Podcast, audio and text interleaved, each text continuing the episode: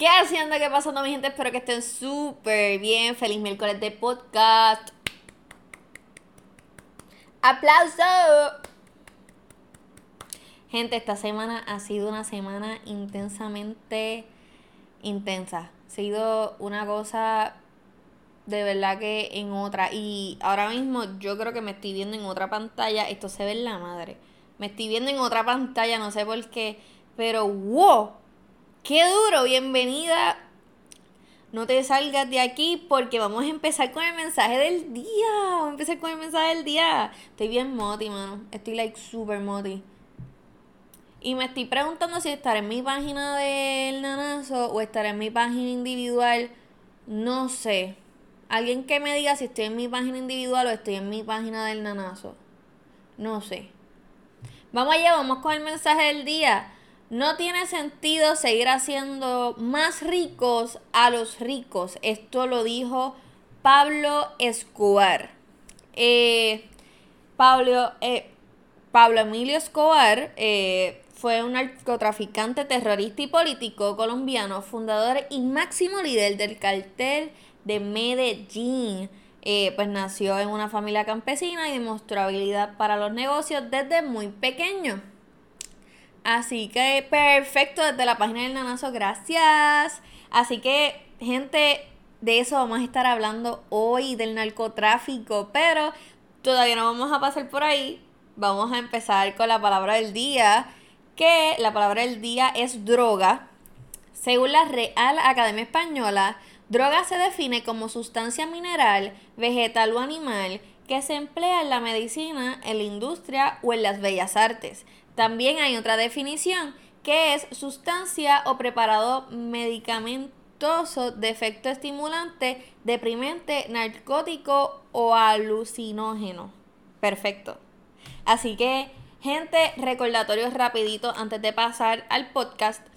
Eh, todos los lunes son lunes de nanazos, no te lo puedes perder. Empieza tu semana con mensajes positivos. Los miércoles son miércoles de podcast o miércoles de entrevista. La semana que viene tenemos entrevista, ya tenemos invitados. Y los viernes, donde pues obviamente la semana es semana de podcast, pues vamos a estar con Nanazo y Lili. Así que que pues no te pierdas ese podcast de El Nanazo y Lili, que son los viernes de las semanas K-Podcast. No se le olviden, lo apuntan y si tienen alguna duda, comentan y yo les digo. Vamos a pasar con algunas noticias de esta semanita. Vamos a empezar primero con el barco que se está hundiendo eh, en las costas de Venezuela y Trinidad Tobago. Eh, de verdad que esto es bien impresionante lo que está pasando con este barco. Este barco se está hundiendo. Y pues los daños que puede eh, causar no tan solo son ambientales. O sea, si este petróleo se llega a derramar en aguas del Caribe, el Caribe va a dañar, obviamente, ambientalmente, pues. Me pique el ojo, güey, me pique el ojo. Ok, ya, ya no me pique el ojo. Eh, no tan solo va a causar daños ambientales, sino que también daños económicos, daños de salud. O sea, ustedes no saben todos los pececitos, tortugas, tiburones, medusas que van a morir y también la gente que se va a, pues a intoxicar con esta agua llena de petróleo. Y según este post que vi en Facebook eh, si el mar Caribe estuviera lleno de petróleo se va a convertir en el segundo mar muerto. Así que esto es muy triste. Pero nada, oremos y pues pidámosle al de allá arriba que haga todo lo posible para que eso no pase. Vamos a pasar a esto que yo creo que es el juguete del 2020. Y es el Octopus, el Emotion Octopus, el pulpo de emociones. Este pulpo es un pulpo revertible que tiene una carita triste por un lado y una carita feliz por otro. ¿Qué pasa? Que pues esto se hizo famoso en TikTok como muchas cosas y pues tiene un precio de $17.99 en su página oficial, la página de la compañía. Este pulpito se hizo famoso porque muchas parejas pues lo habían comprado y pues por ejemplo decían, mi amor, ¿cómo te sientes hoy? Y ponían la, el pulpito triste, bien molesto. Y pues eso fue lo que pues le dio este toque curioso al pulpo. Así que se hizo famoso primero. Segundo, se hizo famoso en TikTok Y tercero es la cosita más cute que he visto en el 2020. Vamos a pasar con otra cosita que vi, no es cierto, puede ser cierto, puede ser falso, no me crean. Esto lo vi en post de Twitter y también y fue una bromita de uno de los invitados del nanazo, de Alex. Él hizo un video diciendo que pues Bad Bunny iba pues a tener una colaboración con Wendy's y pues dijo el combo y todo esto que iba a hacer un baconator con pues un site de nuggets y un un mantecadito con fresitas encima. Y se me olvidó el nombre, lo pueden decir en los comentarios, se me olvidó el nombre, perdón. Eh, y nada, al final dijo que pues imagínense si pues fuera cierto y yo me quedé, me quedé frozen como Elsa, no, no supe qué decir. Pero de verdad me encantaría que Bad Bunny tuviera una colaboración con cualquier restaurante. Creo que sería sería otra cosa. O sea, creo que pedir, dame un Benito Martínez o dame un Bad Bunny, un combo de Bad Bunny, o poner la canción Creo que sería súper cool. Pero nada, para que sepan, el conejo malo ya tiene una colaboración con una empresa y pues también con una marca de comida que es Señor Paletas. Si no se acuerdan, él lanzó una línea de paletas, hizo una colaboración donde pues habían tres tipos de paletas, no me acuerdo los sabores muy bien, pero sé que había una de carabela, una con la cara de él, con y la otra no me acuerdo. Pero eran tres paletitas y pues fue un boom aquí en Puerto Rico y espero que sigan haciendo colaboraciones.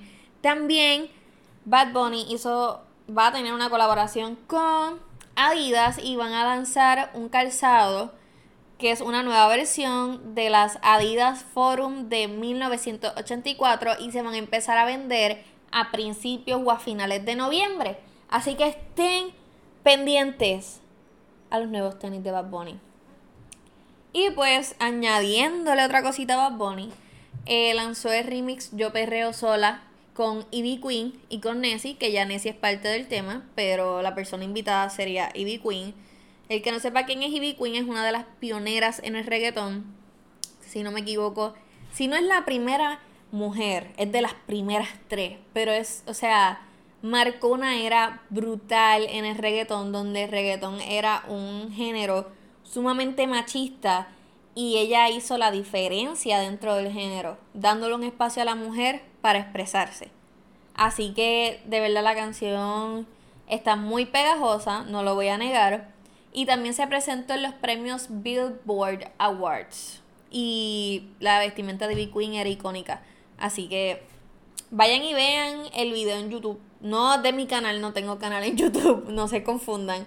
Van a YouTube, ponen Yo Perreo Sola Remix y les va a la presentación de Billboards Award.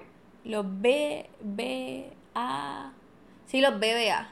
Así, B, B, A. Ya lo apuntaste, perfecto. Ve a YouTube y Zumba Yandel. Por otra parte, ah, los Billboards fueron el 15 de octubre por si acaso. También eh, Natina Tacha, una de las mujeres eh, bastante influyentes en el género urbano, eh, o de las personas como que bastante pues famosas dentro del género urbano de reggaetón. Subtítulo Reggaetón, género urbano, área de reggaetón. Pues lanzó este remix de uno de sus singles que se llama Que mal te fue remix, que ahí está Justin Quiles y o Mickey o Mikey Alguien que me corrija eso. Woods. Y pues para terminar, al Arcángel lanzó su nuevo disco, Los Favoritos 2. Eh, tiene muchas colaboraciones, Mike Towers, Alex Rose, Seth, Wisin y Yandel, eh, Coscuyuela y Ñengo Flow. Vamos a dar una pausa ahí. Pausa. Eso lo quiero explicar. Coscuyuela y Ñengo Flow tuvieron un encontronazo. Se podría decir encontronazo, vamos a decirle tiradera. Tuvieron una tiradera. Fue tan y tan fuerte que ambos decidieron no grabar juntos más nada. O sea, como que no vamos a colaborar en ningún tema que yo tenga consentimiento sobre ese tema, que usted vaya a salir. Y pues, ok, Mikey, gracias. Gracias, Juanita. Pues el choque fue tan y tan fuerte que, o sea, nunca hubo una canción de ellos juntos luego de esa tiraera y eh, Arcángel logró juntarlos con el consentimiento de ambos en la misma canción. Y es una canción original de los tres. Fuera del parque. Nada. También está Maluma, Jay Cortés, Darel, Farruko, Osuna, El Alfa y muchos artistas más. Y pues pueden ver la entrevista en Gallimbo Studio, que pues la eh, entrevista la hizo Chente. Es una entrevista, aunque obviamente las entrevistas son extensas, pero es una entrevista súper interesante. Así que pasen por el canal de Gallimbo Studio y zumben a la entrevista porque está súper dura. Ahora sí, vamos a empezar con las mujeres dentro del narcotráfico. Les voy a decir que me inspiró a buscar de este tema. Buscar información, ver videos, empaparme de información. Eh, fue el asesinato de Pinky Kirby, Isadora Nieves, que lo relacionaron pues con el narcotráfico. Y pues yo dije, oye, ¿cuál será la imagen de las mujeres dentro del narcotráfico? Y me quedé pensando, ¿Serán personas influyentes? ¿Serán personas de poder? ¿Serán solamente una imagen? ¿Qué serán?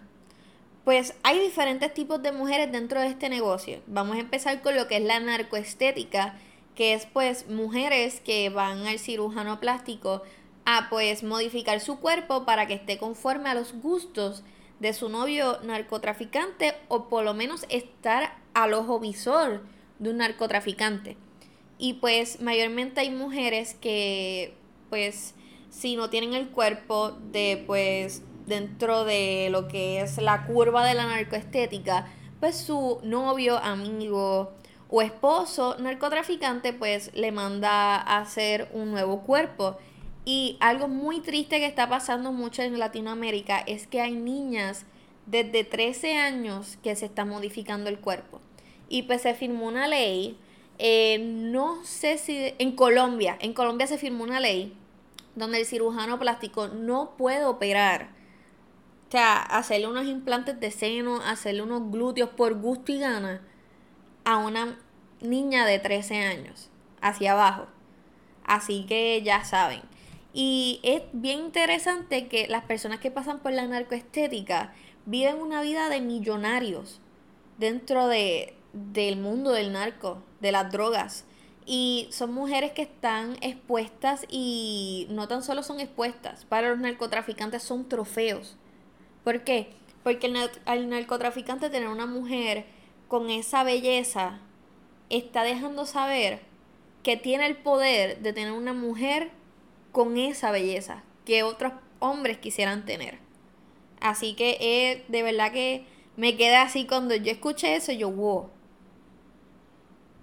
y también hay mujeres que sueñan, cambian su cuerpo para entrar al mundo del narcotráfico, solo para estar beneficiadas de este dinero.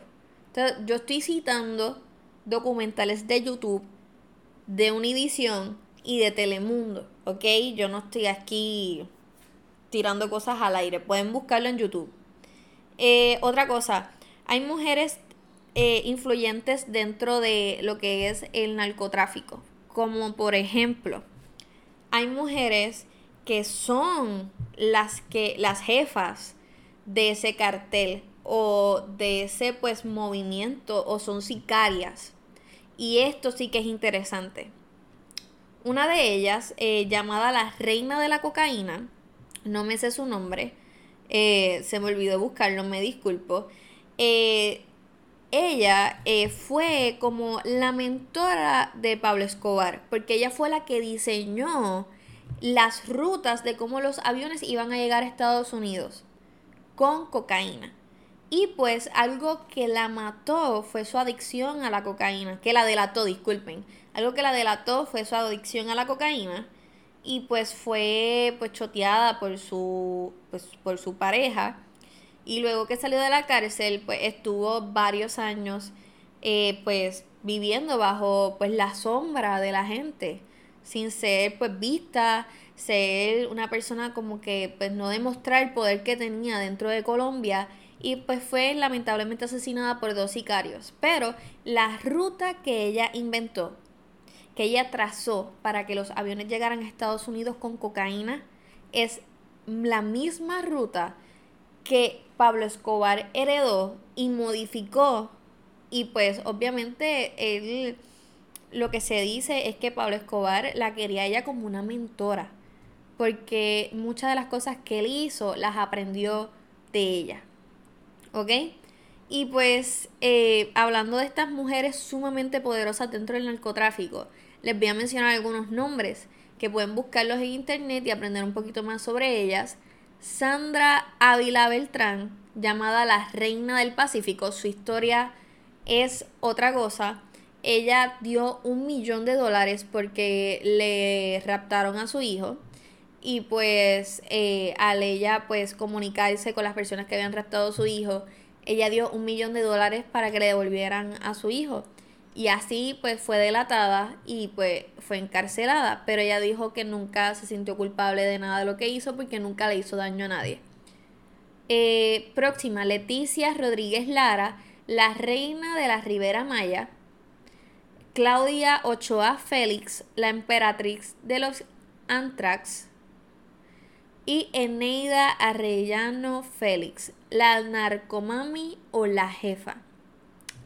Estas mujeres tenían tanto poder dentro de los carteles que trabajaban que ninguna de ellas, bueno, no ninguna, por lo menos eh, la reina del Pacífico, Sandra Ávila, una de las cosas que ella compartió con la prensa luego de que saliera de la cárcel es que ella lo que logró y lo que logró que pasara desapercibida por la policía fue que nunca consumió de la droga que vendía ni que pues traficaba ilegalmente. Y eso yo creo que es muy importante como que, que lo diga un narcotraficante porque ahí tú sabes que realmente no es que sea adicto y que quiere que todo el mundo sea adicto, sino que ve esto como un negocio y dice, yo no voy a probar de mi producto porque yo no quiero ser víctima de mi producto, yo no quiero ser víctima de mi propia adicción. Y pues nada, eso me estuvo bastante como que, wow, muchos hombres, muchos narcotraficantes prueban su droga. Y pues son adictos a la droga que proveen. Y pues que una mujer diga, no, yo no sé, yo nunca he probado la cocaína que doy, ni ninguna cocaína, porque sé que si pruebo me voy a ser adicta y mi, no, y mi negocio se va a caer. ¿Ok? Y Sandra Ávila, si no me equivoco, también es nieta de un narcotraficante. Hija de un narcotraficante. Son que esto se hereda. Y es. Mi mente quedó paralizada porque es como que, wow. Esto es espectacular. Y otra cosa muy interesante, ya despegándonos de las mujeres influyentes dentro del narcotráfico, las mujeres que pues, obviamente son los trofeos, muchas de ellas eh, pues son encontradas en los certámenes de belleza. Muchas, eh, pues, y no estoy diciendo que todas las modelos que están en certámenes de belleza son novias de sicarios, no, no y no. Solamente estoy diciendo lo que dicen las estadísticas, que es que muchos narcotraficantes se pasan en certámenes de belleza para buscar una pareja, para buscar ese trofeo que ellos quieren, demostrarle a los demás que ellos tienen la belleza en una mujer que ellos nunca van a tener. Y pues hubo una modelo mexicana que fue engañada por un narcotraficante y terminó eh, pues estando en la cárcel como por 40 días. No me sé el nombre, pero la pueden buscar. Una historia muy interesante como ella hasta llevó a su novio que le dijo que era abogado a su casa y se lo presentó a sus padres y cuando iban de camino hacia una fiesta, los detuvieron, les pusieron unas como que unas bolsas en la cara y ella dijo, mira, yo estoy viendo biombos de policía, o sea, biombos azules y llego a una mesa, a una conferencia de prensa donde la mesa tenía dinero, tenía drogas y tenía armas de fuego. Y me dijeron, sírvete que la mesa está servida y ella no sabía lo que estaba pasando. Y ahí ella poco a poco se fue enterando de que su novio estaba casado, su nombre no era su nombre, tenía otro nombre. Tercero, era narcotraficante. Y cuarto, la había involucrado en algo que ella ni tenía idea de hacerlo. O sea, ella dañó su vida solo por confiar en alguien que le estaba mintiendo. Ella estuvo un par de años fuera de lo que eran los certámenes de belleza. Ese año que ella fue encarcelada, ella había ganado tres coronas para México. Y es muy triste cómo, o sea, cómo alguien puede perjudicar la vida de otra persona. Y de verdad que por eso yo admiro a veces tanto a las que están en los certámenes de belleza, porque no tan solo tienen una fuerza física, una fuerza a veces mental, tienen una fuerza emocional, porque son tan discriminadas, porque están ahí, porque les pusieron una corona y no. Son, para mí son chicas valientes, que dicen, no importa lo que digan de mí, yo voy a caminar por esta pasarela, voy a dar la vuelta, y aunque tenga o no tenga la corona, voy a demostrar que no tan solo soy una mujer bella, sino que soy una mujer inteligente, que soy una mujer que pues tiene criterios y una mujer emocionalmente fuerte. Así que, y todas las mujeres son hermosas, quiero decirlo, todas las mujeres son hermosas, todas, preciosas, por eso todas somos diferentes, por eso todas tenemos cuerpos diferentes. Pero en los certámenes de belleza se ve mucho eso de, eh, pues como que a veces las que no estamos decimos como que ellas eran autocríticas sobre ellas, ellas pensarán igual de las que no estamos en esos certámenes. Y yo pienso que pues todas debemos respetarnos y ellas son unas titanas, igual que cada una de las modelos que estamos en la calle, todas las mujeres somos modelos con chichos, con abdominales, con estrías, con marcas. Somos hermosas y preciosas. Así que muchos besitos para todas esas mujeres hermosas y preciosas que me están mirando. Mucho amor, mucho love. Así que gente, para que vean que las mujeres son tan influyentes en el mundo que hasta en el mundo del narcotráfico son la cabeza del negocio. Así que gente, esto ha sido todo por hoy. Muchas gracias por el apoyo. Este viernes hay el Nanazo y Lili, no te lo pierdas. Y la semana que viene hay entrevista. Próximamente van a estar viendo quién es el invitado, quién va a ser la persona con la que va a compartir su historia. Y nada, gente, los quiero un montón. Y recuerda, sé feliz, aunque seas gordito, flaco, alto, bajito. Siempre va a haber alguien en el mundo que te va a amar. Y la primera persona soy yo. Se me cuidan.